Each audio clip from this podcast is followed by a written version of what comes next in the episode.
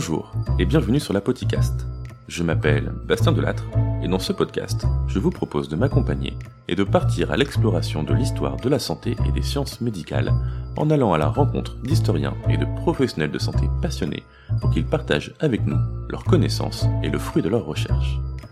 Installez-vous confortablement, je vous souhaite une excellente écoute.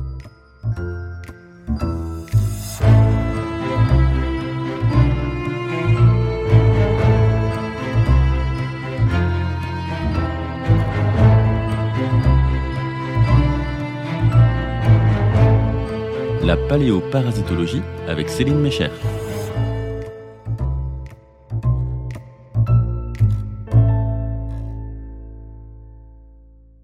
Bonjour à toutes et à tous et bienvenue dans ce nouvel épisode de la. Aujourd'hui, je vous propose un épisode un peu particulier, déjà parce que l'échelle de temps que nous allons utiliser va être assez différente des autres épisodes. Attendez-vous à des bons dans le temps à coup de milliers d'années, mais également parce que l'on va s'intéresser à une science plutôt singulière et à son apport pour mieux comprendre les modes de vie et la santé de nos lointains ancêtres. Aujourd'hui, il est question de paléoparasitologie. Alors ne vous inquiétez pas, on revient tout de suite sur la signification de ce terme. Et pour m'accompagner dans cet épisode, j'ai le plaisir d'accueillir et de vous présenter Céline Mécher. Bonjour Céline et bienvenue dans la podcast. Bonjour Bastien. Céline, tu es docteur en archéologie, diplômée de l'Université Franche-Comté, chargée d'études au CNRS au sein de l'UMR 6249 Chrono Environnement et pour donner un avant-goût de ta grande thématique de recherche, je vais citer le titre de ta thèse, soutenue en 2019 sous la direction d'Hervé Richard et de Mathieu Lebailly. Ouvrez les guillemets. Évolution des relations hommes-parasites-environnement au néolithique, approche intégrée et premiers essais de spatialisation sur les sites lacustres européens. Bon là, Céline, je t'avoue, va falloir un peu nous démystifier tout ça. Alors, commençons peut-être tout simplement par poser des bases en partant sur quelques définitions. Est-ce que tu peux nous expliquer ce qu'est la parasitologie et nous expliciter un peu aussi la notion de parasitisme? Bah, Du coup, la parasitologie, ça va être l'étude des parasites, tout simplement. En fait, un parasite, ça va plutôt correspondre à une, une interaction biologique qui peut y avoir entre plusieurs individus. En fait, ça va toujours concerner des individus de deux espèces différentes et il va y avoir une certaine interaction entre ces deux individus qui est définie comme du parasitisme c'est le fait que le parasite, il va toujours tirer profit d'un organisme hôte pour se nourrir, s'abriter ou se reproduire. Et en fait, cette relation, elle aura toujours un effet néfaste pour l'hôte et donc un effet bénéfique pour le parasite. Et c'est ça qu'on appelle une notion de parasitisme. Hmm. Donc ça va se différencier du commensalisme, par exemple, ou de la symbiose ou de la prédation. Des fois, la barrière, elle est assez euh, floue entre la prédation et le parasitisme, parce que bon, bah, une relation de prédation, on est d'accord qu'il y a un effet néfaste pour la proie, hein. Mais là, euh, en fait, ça va toujours aboutir à la mort de la proie, et ce qui est différent avec le parasitisme. Il y a aussi une notion de taille entre les, organismes qui sont concernés. Le parasite sera généralement beaucoup plus petit que euh, son hôte. Pour définir les parasites, il y a plusieurs euh, nomenclatures hein, qui existent. On peut les différencier selon leur mode de vie. Donc, par exemple, si on a un parasite d'animal, on va parler de zooparasite. Si c'est un parasite de plante, on va parler de phytoparasite, etc. On peut aussi euh, généralement, enfin c'est ce qu'on fait plutôt d'ailleurs, on les dénomme euh, selon leur localisation dans l'organisme. Donc s'ils sont à la surface, typiquement les poux, les puces, on va plutôt parler d'ectoparasites. Et quand ils sont dans le corps, on va parler d'endoparasites. Alors parfois on utilise le terme de mésoparasites, donc cela ça va plutôt être les parasites qui sont dans la lumière de l'organisme, donc typiquement le tube digestif quoi. Euh, voilà, donc ça va être tout ce qui est vert, ce genre de choses. Alors, ce qui est intéressant avec les parasites, c'est qu'en fait, c'est des organismes qui sont présents partout. Il n'y a aucune zone géographique dans le monde qui est euh, exempt hein, de parasites. Et euh, en fait, au niveau de la biodiversité, les parasites, c'est les animaux qui sont le plus répandus. Alors là, je vais beaucoup euh, m'étendre en fait sur le côté animal, parasites animaux. Hein. Je vais pas tant développer les plantes. En termes de biodiversité, les parasites, c'est les animaux les plus répandus sur la planète, que ce soit en termes d'espèces, ou en termes de nombre d'individus. Hein. Donc ça représente une biomasse qui est absolument énorme, quoi. Chez l'homme et les animaux, des agents parasitaires, il y en a de plusieurs types. On les regroupe en cinq grands types. Donc il y aura les virus, les bactéries, les protozoaires, donc les, euh, les unicellulaires, les champignons et les helminthes. Donc ce qui va être plutôt vermiforme en quelque sorte. Hmm. Les helminthes, c'est vraiment une part qui est pas du tout négligeable. Hein. Quand on pense parasites, on pense tout de suite bactéries, mais finalement les helminthes, c'est tout à fait euh, présent. Il y en a 20% chez l'homme. Des agents parasitaires sont des helminthes et en 30-35% chez les animaux domestiques. Et donc selon l'OMS, hein, les derniers chiffres, c'est à peu près chez l'homme, il y a 51% des helminthes qui sont localisés dans le tractus gastro-intestinal. Généralement, ça correspond à ce qu'on appelle des géohelminthes, c'est-à-dire des parasites qui se contractent par ingestion des formes de dissémination qui sont présentes dans de l'eau ou dans du sol souillé.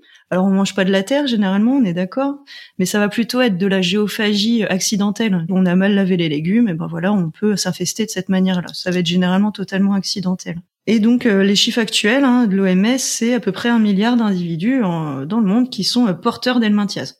C'est loin d'être négligeable. C'est pas du tout négligeable. C'est des organismes qui ont des cycles de vie très complexes, tous, qui vont toujours faire intervenir soit le milieu extérieur, soit euh, d'autres organismes pour pouvoir euh, poursuivre leur cycle biologique et se développer.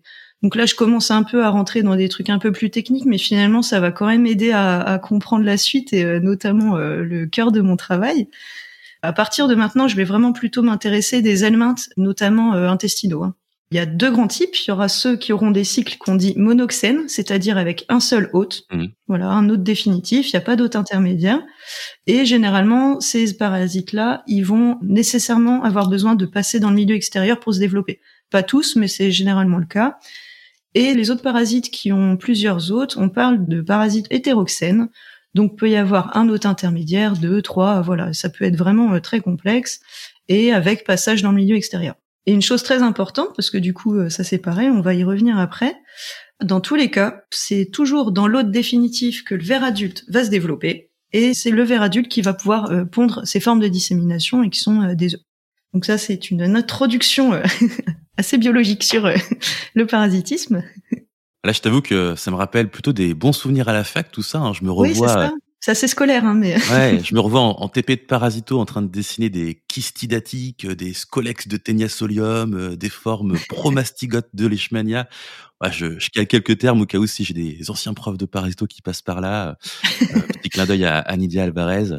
Mais donc, ok pour la parasitologie, on, on a compris. Mais maintenant, qu'est-ce qui se passe quand on rajoute ce préfixe pour former le terme paléoparasitologie? De quoi on parle? C'est quoi cette science? Et bah du coup, on parle d'étudier la parasitologie, mais en contexte ancien, tout simplement. Donc ça peut être sur des temps euh, assez longs, hein, donc euh, typiquement vraiment en contexte euh, paléontologique, quoi. Hein. L'interaction biologique parasitisme qui a été mis en évidence, la plus vieille, elle date de 500 millions d'années. Effectivement. Du Cambrien. Donc euh, on est sur du très très long terme, mais on peut aussi très bien étudier ça sur euh, des périodes euh, historiques quoi. Donc c'est plutôt ce que nous on va faire au, laboratoire typiquement. Généralement les études en paléoparasitologie, ça va quand même plutôt se cantonner au, contexte archéologique. Du coup, c'est vraiment une discipline qui est à l'interface entre plein d'autres, les sciences médicales, la biologie, l'écologie, l'archéologie, etc. le parasite adulte qui va pondre les œufs, il est toujours dans l'hôte définitif et il va produire ces formes de dissémination. Et en fait, c'est exactement ça qu'on va étudier euh, en paléoparasitologie, c'est les formes de dissémination qui sont émises par les vers adultes dans l'hôte définitif. Hmm. Donc ça, tout simplement, on fait une, une, approche par microscopie optique et donc on observe et on, on détermine euh, les œufs. On peut aussi faire des approches biomoléculaires, hein, donc euh, soit par euh, immunologie ou par euh, voilà analyse ADN. C'est des méthodes très prometteuses, il hein, n'y a aucun souci, mais qui sont encore en développement. Puis moi, j'en fais pas beaucoup, donc c'est vrai que je vais pas forcément m'étendre là-dessus, mais mais voilà. Donc ça, c'est vraiment pour la partie que nous on développe plus au laboratoire. Après, il y a des collègues hein, dans le monde qui vont plutôt, eux, s'atteler à une forme, mais bon, ça va plutôt être des parasitologues euh, au sens strict, qui vont plutôt euh, travailler sur la phylogénie des parasites. Est-ce que tu peux un peu expliciter peut-être ces termes La phylogénie, c'est ce qui va aider à faire tout ce qui va être euh, les classifications, les méthodes de classification phylogénétique. Donc ça va vraiment étudier les, les, relations des espèces entre elles pour essayer de voir lesquelles découlent desquelles en quelque sorte. Enfin voilà, c'est essayer de remonter un peu le temps, etc. Donc là, il y a cet aspect-là qui est très intéressant, qui peut aider à à comprendre certaines choses, certains rapports entre euh, parasites et hôtes. C'est encore une autre discipline, hein, mais euh, qui, est, euh, qui, est, qui, est, très intéressante aussi. Puis donc voilà, la paléoparasitologie, par définition, ça va quand même aider à comprendre l'histoire des maladies aussi, hein, bien sûr, vu qu'on parle d'agents pathogènes. Donc si on retrace leur histoire, on va aussi, par extension, travailler sur l'histoire des, des, maladies, leur origine, la diffusion, les traitements, etc., les prophylaxies qui ont pu y avoir, etc. Quoi outre le fait qu'on va pouvoir mettre en évidence certains parasites, Euh, en contexte archéo, en fait, c'est bien plus informatif qu'on le pense. Hein. Ça va pas juste répertorier, bon bah ce bonhomme-là, il avait tel ténia, on va quand même aller plus loin. Et en fait, le but, ça va vraiment être d'intégrer la notion de parasite dans le contexte archéologique pour essayer de, de répondre aux problématiques qui sont présentes euh, lorsqu'on fouille, quoi. Et en fait, les informations dépendent de l'échelle à laquelle on travaille. Donc, on peut regarder à l'échelle euh, de l'individu. Donc, si on travaille sur des sépultures, sur des momies, ce genre de choses, là, ça va vraiment nous renseigner sur les parasites qui étaient euh, chez cet individu. Donc, par extension, en fonction du parasite trouvé, ses conditions d'hygiène, les habitudes alimentaires, ce genre d'informations. On peut regarder à l'échelle des structures archéologiques, donc typiquement des puits, des latrines, ce genre de choses. Là, ça va nous informer un peu sur euh, comment, bah, au niveau de la société, hein, est-ce que les parasites étaient plus ou moins répandus, comment on gérait les déchets, ce genre de choses. Donc à l'échelle du site, ça va être à peu près ça. Hein. Enfin, c'est ça. On va voir les zones d'accumulation de marqueurs parasitaires pour essayer de comprendre comment étaient organisés les sites est-ce qu'il y avait des zones de stabulation à certains endroits qu'on n'a pas pu mettre en évidence par d'autres moyens, ce genre de choses Et si on fait des suivis entre plusieurs sites archéo, là, on va pouvoir essayer de comprendre les diffusions, hein, parce que bah, les gens, ils se baladent avec leurs parasites, hein, donc euh, on peut les suivre à la trace euh, de cette manière, quoi. Voilà. Donc euh, il y, a, plein d'applications possibles en fonction des problématiques qui seront abordées. Donc tu nous as donné tout à l'heure un, ordre de grandeur, euh, une première trace de parasitisme il y a environ 500 millions d'années, si je dis pas de bêtises. Est-ce que tu peux peut-être nous redonner quelques repères, euh, notamment chez l'homme, les premières traces de parasitisme qu'on a retrouvées? J'imagine que c'est une réponse euh, pas forcément évidente et qui peut en plus évoluer dans le temps. ce qui est vrai aujourd'hui n'est pas forcément vrai demain dans ce type de, de science. Mais si tu peux un peu nous, nous en parler, ce serait intéressant. Alors ça, c'est une question qui est euh, un peu piège parce qu'elle est, elle est pas simple en fait. Par définition, les parasites, euh, leurs traces, elles sont assez rares parce qu'en fait, on travaille sur des animaux qui ont des corps mous, c'est des invertébrés quoi. Donc en fait, ce qu'on va toujours mettre en évidence, si j'insiste vraiment sur les marqueurs, enfin les formes de dissémination, c'est parce que finalement, on retrouve que ça quoi. On retrouvera pas les vers en tant que tels. Et du coup, ça déjà, c'est un frein à, à leur mise en évidence. C'est des voilà, les tissus ça se conserve très mal en milieu archéologique, hein, euh, c'est tout de suite euh, détérioré. Il faut vraiment des conditions particulières d'enfouissement pour qu'on puisse retrouver ce, type d'éléments, quoi. Pour les plus anciennes traces actuelles qu'on ait retrouvées, euh, donc j'ai parlé hein, déjà de, cette forme de parasitisme qui date de 500 millions d'années. Alors pour le coup là, c'est un, une espèce de verre qui a été mis en évidence sur un brachiopode.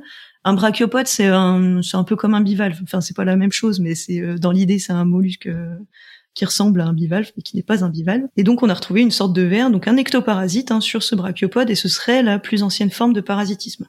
Pour les vers intestinaux, euh, la plus ancienne, ma connaissance, qui a été mise en évidence, elle date du Permien, donc de 270 millions d'années à peu près, et on a retrouvé en fait des œufs de ténia, enfin de assimilés ténia, dans des coprolites de requins. Le ver solitaire donc. C'est ça. Alors qui n'est pas tout à fait celui-là, mais en tout cas c'est de la famille des ténidés, donc euh, assimilé à euh, ce type d'organisme. Voilà, dans un coprolite. Donc un coprolite, c'est euh, de la matière fécale fossilisée ou minéralisée, hein, et donc là de, de requin. Alors pour l'homme, c'est plus complexe parce qu'il n'y a pas tant d'études en fait que ça sur les hominidés autres que sapiens. Il n'y en a pas tant. Ce qu'on arrive à faire, c'est plutôt des preuves indirectes.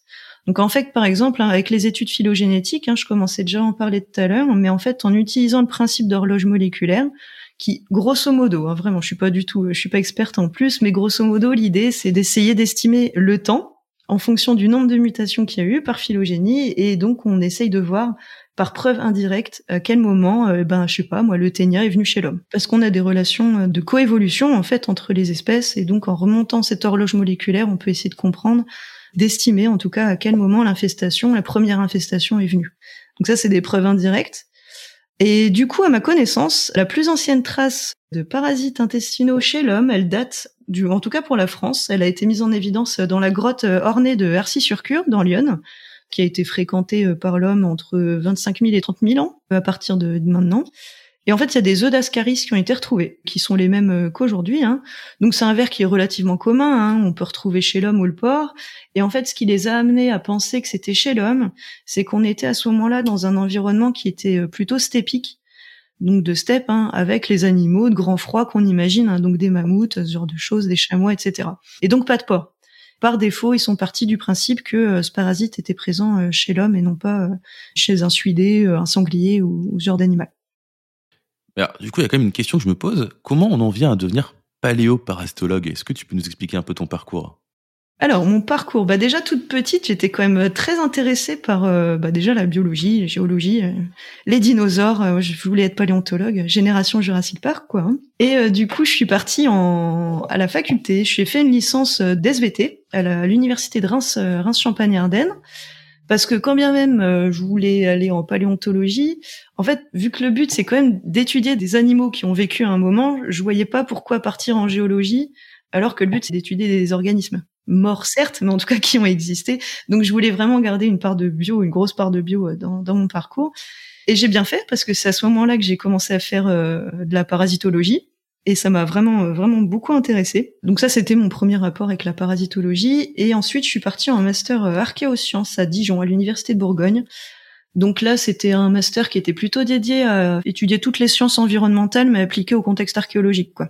C'est dans ce cadre-là que j'ai pu faire mon stage de master euh, environnement en paléoparasitologie et donc c'est là que je suis tombée amoureuse euh, de la discipline quoi. Suite de ça, euh, j'ai fait deux ans de chargée d'études euh, où j'ai pu travailler sur énormément de sites sur d'énormes périodes. Donc là, ça m'a vraiment forgé à la discipline, à vraiment la comprendre, comprendre les subtilités en fait hein, de, de, tout ça. Et après, donc je me suis lancée dans la thèse. Et là, actuellement, je suis en post-doctorat, toujours à chrono-environnement.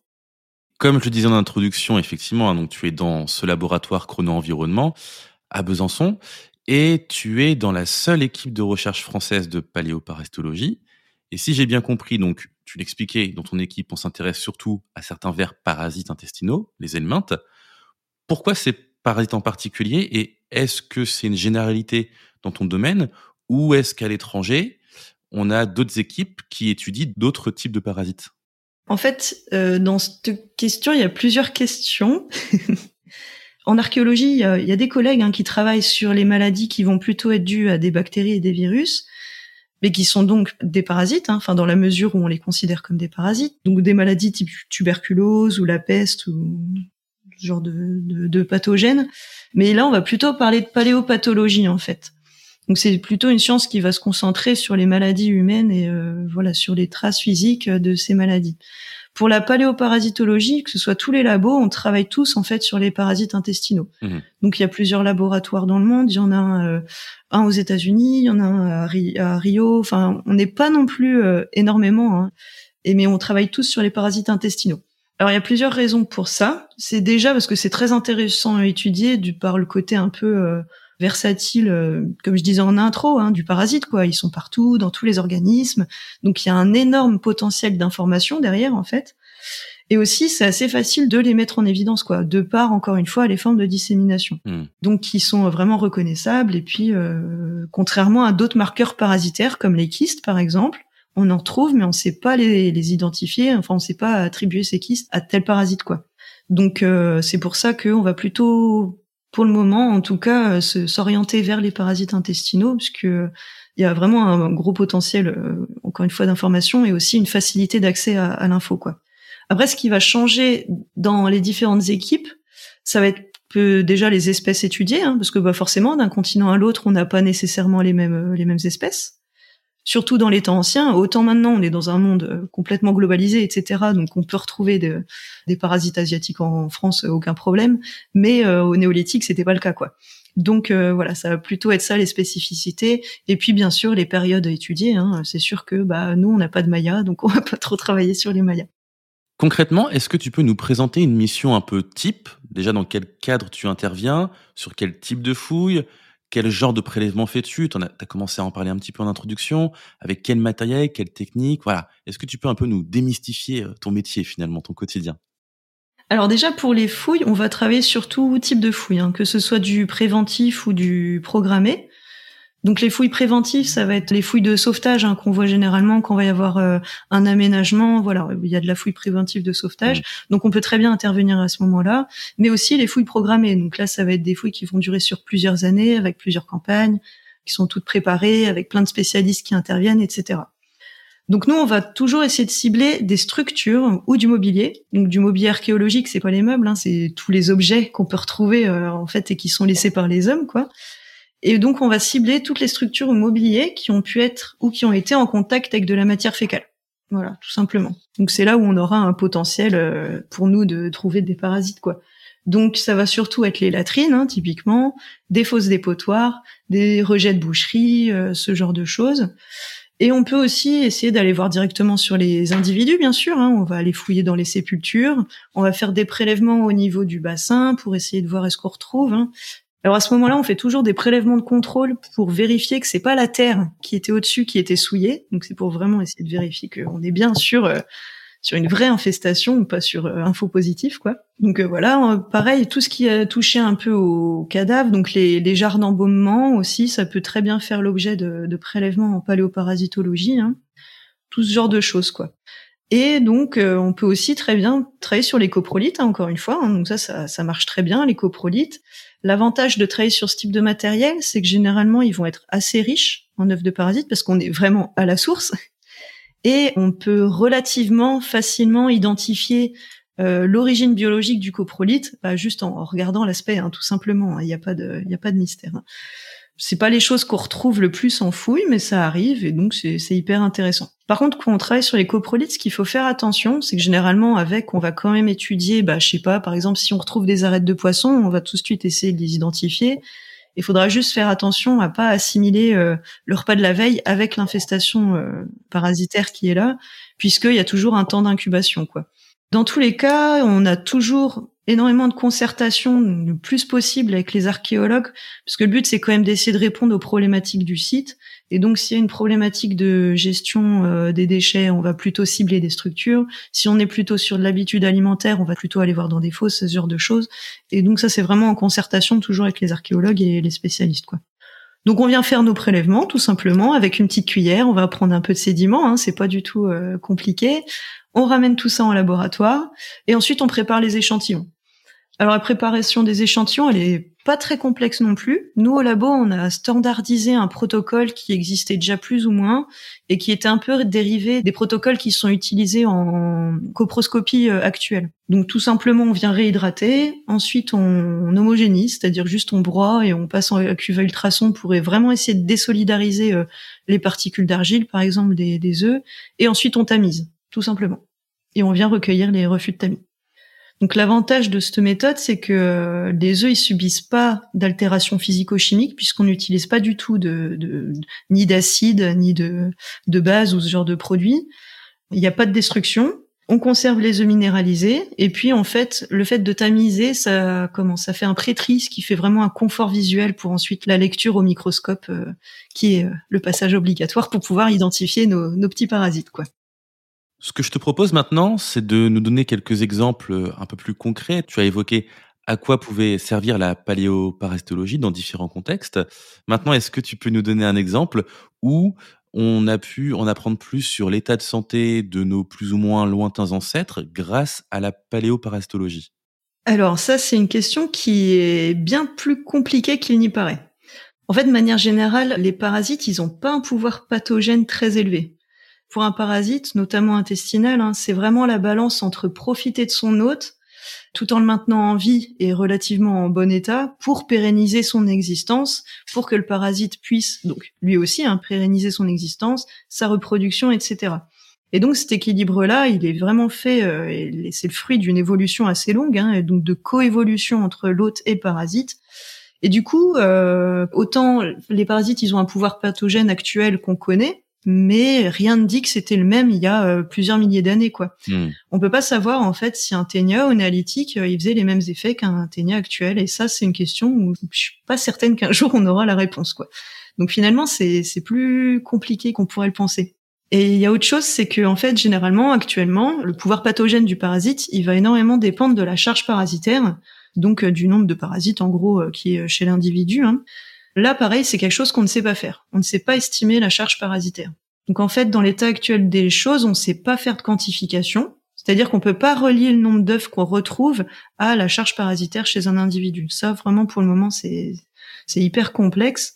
Pour répondre à ça, il faudrait prendre euh, énormément de paramètres en compte, quoi. Faudrait déjà essayer de comprendre réellement l'effet du temps sur les œufs. C'est ce qu'on appelle la taphonomie en fait. Ça va être euh, dans quelle mesure après enfouissement, dans quelle mesure les œufs se dégradent et à quelle vitesse et comment quoi. Donc ça c'est quelque chose qui est très compliqué. Il y a des protocoles qui peuvent être montés, mais c'est quand même très compliqué à, à comment à estimer. On sait qu'il y a certains œufs qui sont plus fragiles, donc on sait qu'il y en a on retrouvera moins, ça c'est sûr. Ce qui est le cas par exemple pour euh, donc l'oxure. C'est un parasite qui est très commun, euh, qu'on retrouve actuellement, euh, même en France, euh, assez souvent. Hein. Nous, on le retrouve quasiment jamais en contexte archéologique parce que les œufs sont très fragiles. Donc, on sait qu'il est là parce qu'on arrive à le mettre en évidence par analyse ADN, mais on retrouve jamais les marqueurs. C'est compliqué de toujours faire les doublons analyse ADN et analyse microscopique, donc c'est vrai qu'il faut qu'on soit conscient, mais il faut, faut pousser là-dessus, mais c'est quand même encore compliqué à le faire, quoi. Et un autre problème aussi, c'est que euh, les vers, généralement, ils ont tendance à pondre en fin de journée. Alors, je ne sais pas exactement pourquoi, mais dans l'organisme, ils ont plutôt tendance à pondre en fin de journée. Donc, suffit que, euh, en contexte archéo, bah, la vie des gens, euh, ils aient pas émis de matière fécale à ce moment-là, on n'aura pas la bonne charge parasitaire. On aura une sous-estimation, en tout cas, de la charge parasitaire, mmh. quand bien même on arriverait à relier le nombre d'œufs au nombre de parasites. Donc c'est en ce sens-là que estimer euh, l'état de santé des populations euh, via ce proxy-là, c'est encore euh, très complexe. Mais bon, on espère qu'un jour ça, ça marchera. si je comprends, en fait, c'est un apport qui est qualitatif, c'est-à-dire qu'on va pouvoir dire, OK, à tel endroit où vivaient ces personnes-là, à telle époque, il y avait tel type d'œuf. Ça ressemble fortement à ces œufs-là de cette espèce qu'on connaît nous aujourd'hui, qui est pathogène, qui provoque cette maladie. Donc peut-être qu'on avait une maladie un peu similaire sur cette population à cet endroit-là, mais ça reste encore des choses assez théoriques qui permettent un petit peu de, poser quelques hypothèses finalement. C'est ça. Après, euh, on part du principe que les effets étaient relativement les mêmes, mais bon, c'est pas anodin non plus dans le sens où euh, il y a certains parasites qui étaient absolument euh, partout à l'époque. Quoi. Trichuris ascaris, c'est une association parasitaire qu'on retrouve absolument partout et qui est tout à fait euh, commune. Donc on se doute bien que si cette association parasitaire, elle était si présente dans une population, c'est qu'elle devait pas être si néfaste, hmm. à peu près comme aujourd'hui, quoi. Donc avec des signes, bah, des légères carences, voire des, quelques diarrhées, mais voilà, rien de, de très lourd, quoi. Et on le voit dans les populations actuelles où ces parasites sont assez présents voilà, le pouvoir pathogène, encore une fois, il n'est pas non plus méga élevé, quoi. Donc euh, c'est aussi en ça qu'on on fait de l'actualisme hein, là-dessus, mais euh, c'est pas non plus euh, déraisonnable sur des taxons ultra communs, quoi. Un autre rapport de la paléoparasitologie dont tu as évoqué un peu en, introduction, ça concerne la connaissance du régime alimentaire. Est-ce que là aussi tu aurais un, exemple à partager avec nous, que ce soit dans le cadre d'une recherche à laquelle tu as participé ou d'une que tu connais, où la paléoparasitologie a eu son importance pour répondre à cette question Généralement, on vient appuyer les résultats euh, d'une autre discipline qui s'appelle l'archéozoologie, donc qui va étudier les restes euh, d'ossements animaux qui sont retrouvés sur les sites. Ils travaillent très souvent hein, sur l'histoire des régimes alimentaires, notamment carnés, hein, bien sûr. Et nous, on vient plutôt aider à comprendre euh, de quelle manière étaient préparés ces aliments. Est-ce qu'ils étaient plutôt mangés crus ou cuits? Parce que bah voilà, hein, le ténia, encore une fois, hein, si euh, on mange du bœuf ou du porc cru, bon bah, on a quand même des chances euh, de, l'avoir, surtout à l'époque. Donc c'est là-dessus qu'on vient aider en fait. C'est en ça que c'est important de comprendre quand on travaille sur les parasites les cycles auxquels ils appartiennent, leur cycle biologique, pour vraiment euh, essayer de comprendre les régimes hein, qui ont amené à l'infestation, quoi. Donc oui, des exemples de régimes alimentaires, on en a pléthore, hein, ça c'est sûr que euh, on a contribué. Il y a une étude il y a quelques années que j'avais trouvé assez sympa à faire. En fait, j'avais fait un diagnostic paléoparasitologique sur euh, plusieurs échantillons euh, au Fort Saint-Sébastien à Saint-Germain-en-Laye, qui était en fait un camp d'entraînement des troupes de Louis XIV. Donc c'est un site qui était daté entre 1669 et 1671. Et en fait, il y avait plusieurs latrines hein, qui étaient le long des remparts, et donc j'avais fait un diagnostic là-dessus. Et en fait, j'avais retrouvé un nombre euh, vraiment important d'un parasite qui est euh, Dicrocelium, donc qui est la petite douve du foie. Et généralement, ce parasite, on le retrouve en très faible quantité. Et là, par contre, on atteignait des, des vraiment des, jolis scores, quoi. Alors, Dicrocelium, donc petite douve du foie, hein, c'est un parasite de bovidés qui a un cycle assez particulier, qui fait intervenir plusieurs hôtes, dont les fourmis, des moutons, etc. Et ce qui est intéressant en fait, c'est quand ce parasite il est retrouvé en contexte anthropique, donc quand on sait que c'est euh, une origine biologique humaine, c'est qu'en fait du coup on l'associe à une consommation d'abats de moutons crus. Ce parasite-là, il n'est pas capable de se développer chez l'homme, et donc euh, voilà, il passe juste en transit, hein, et, puis et puis voilà quoi. Donc ça, ça a aidé. C'est quelque chose qu'ils n'avaient pas du tout mis en évidence qu'ils pouvaient consommer des abats crus de, de moutons sur ce camp d'entraînement. Donc ça, c'était un peu, un peu une étude sympa dans, cette idée-là. Mais bon, ça a aussi mis en évidence des conditions d'hygiène pas terribles et tout ça. Et concernant la gestion des déchets, car c'est vrai que c'est pas forcément le premier sujet qui nous vient en tête quand on parle de la santé et de son histoire, mais la question de la gestion des déchets, c'est un vrai enjeu de salubrité et donc on pourrait dire de santé publique. Hein. Est-ce que là aussi tu aurais un exemple à partager avec nous? Oui, bah c'est pareil. Hein. Ça, c'est vraiment des études où on va quand même euh, plutôt euh, aider à la à la compréhension sur les sites archéo. Souvent, en fait, quand, pendant les fouilles, il y a, hum, on n'est pas certain de l'identification de certaines structures. C'est pas toujours simple de différencier un puits d'une fosse, par exemple. Quoi. Mmh. Même les latrines, hein, c'est pas toujours identifiable. Euh, voilà. Donc c'est souvent là qu'on va intervenir pour vraiment essayer de mettre en évidence différents parasites si on a énormément de parasites qu'on retrouve, on va plutôt aller, notamment d'origine humaine, hein, on va plutôt aller vers une structure type latrine. Par contre, si on a un spectre parasitaire assez large, d'animaux domestiques entre autres, là on va plutôt partir sur une fosse dépotoir et donc une zone de une poubelle, hein, tout simplement quoi. Hein. Donc en fonction des parasites qu'on va retrouver, on va plutôt dire oui, bah, est-ce que c'est plutôt des zones de, rejet de boucherie, euh, je sais pas, des zones de tannage par exemple, du cuir, hein, ça aussi on peut voir en fonction des parasites qu'on retrouve, ce genre de choses quoi. En gestion des déchets, moi j'avais travaillé sur un site, là ça avait été euh, vraiment intéressant, sur un site néolithique en Suisse, sur euh, le lac de Zurich. Donc c'était un site qui a été euh, fouillé dans le cadre d'aménagement de l'opéra de Zurich. C'est un site énorme hein, qui est sur 4000 mètres carrés qui date de 3100 à peu près, avant Jésus-Christ. Ce qui était intéressant sur site, c'est qu'en fait, ils avaient mis en évidence un ensemble de 27 habitations et en fait, ce que j'ai fait, j'ai fait un prélèvement euh, systématique sur l'ensemble du site. Donc j'avais un corpus euh, assez euh, phénoménal à étudier.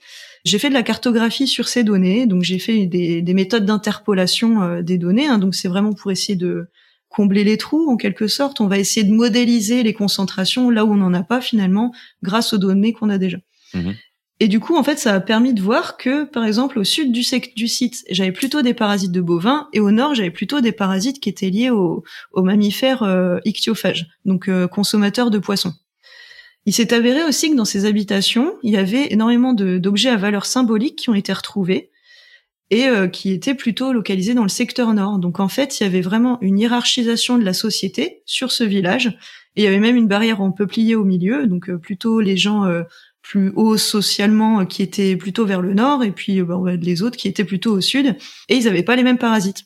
Donc ça c'était assez intéressant aussi de, de, de, voir ça parce que finalement c'est quelque chose que le rang social on n'avait pas pensé à mettre en évidence et donc c'est vraiment en analysant les zones de rejet de ces habitations qu'on a pu voir ça quoi. Et maintenant si on s'éloigne un petit peu de la question de la santé, un autre sujet que tu évoquais tout à l'heure, c'est le fait qu'on peut approcher des questions un peu plus d'ordre culturel, par exemple. Est-ce que là aussi, tu aurais un exemple d'une recherche qui a permis de répondre à une question de ce type? Eh ben, euh, toujours au néolithique, hein, il n'est pas très loin, sur euh, le lac de Tsug. Pareil, j'ai travaillé sur un site qui est euh, un tout petit peu plus ancien, qui date plutôt de 3002-3100. On a eu l'occasion de travailler sur des carottes sédimentaires. Donc là, c'était intéressant parce que cette fois-ci, on n'avait pas une vision spatiale de la répartition des parasites, mais on avait vraiment une vision de l'évolution dans le temps. Ce qui a été chouette, c'est que vraiment, c'était très clair par l'étude de ces carottes, c'est que, euh, en fait, on sait que sur ce site, il y a eu une culture matérielle qui en a suivi une autre. En fait, il y a une culture qui était installée, il y a eu une phase d'abandon du site, et puis il y a d'autres, euh, une autre culture qui est venue s'installer. Et en fait, on a vraiment vu que, en fonction de la culture qui était venue s'installer, on n'avait pas du tout les mêmes spectres parasitaires, mais vraiment aux antipodes, quoi.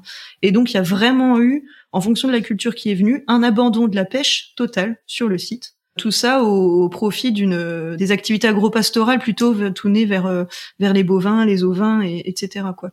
Donc ça c'était intéressant parce que c'est pas quelque chose qu'on s'attendait à mettre en évidence et puis ça a pas non plus été vu par d'autres proxys donc ça a un peu aidé à, comprendre ce qui s'était passé euh, sur cet endroit-là. Quoi. Merci beaucoup Céline pour euh, cet échange.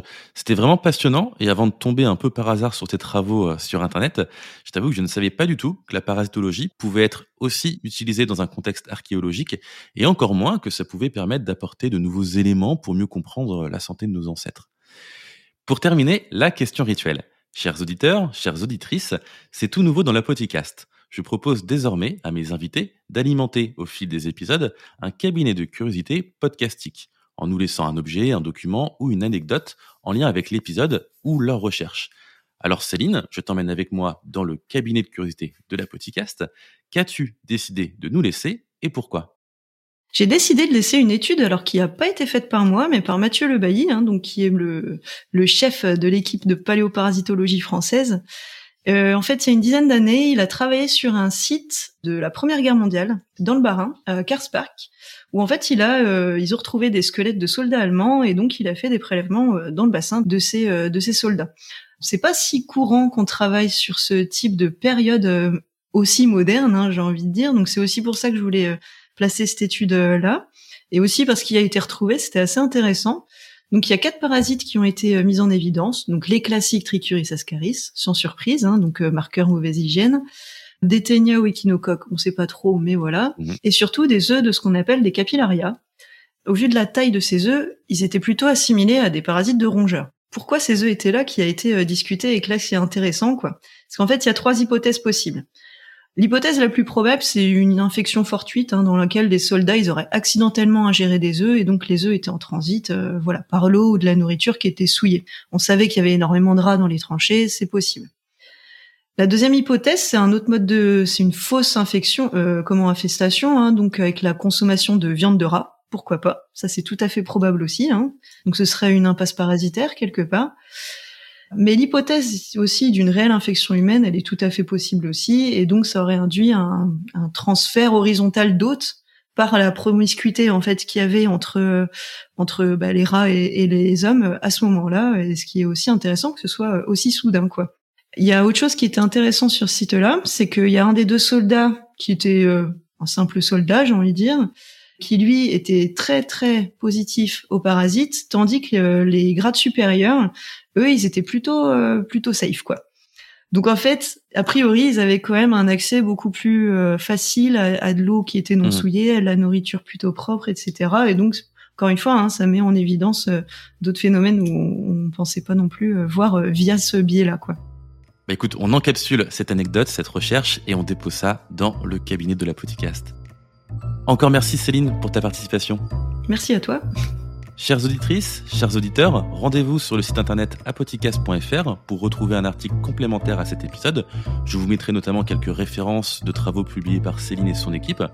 N'hésitez pas à noter ce podcast et à me laisser un commentaire sur votre plateforme d'écoute favorite et abonnez-vous pour ne rater aucun futur épisode. Vous pouvez également suivre l'actualité de la podcast sur les réseaux sociaux, alors principalement sur Instagram, c'est là où je suis le plus actif, mais également sur X, hein, le ex-Twitter, Facebook ou Blue Sky. Si vous n'êtes pas présent sur les réseaux sociaux, vous avez également la possibilité de vous tenir informé en vous abonnant à la newsletter qui est mensuelle et vous retrouverez toutes les informations sur le site internet.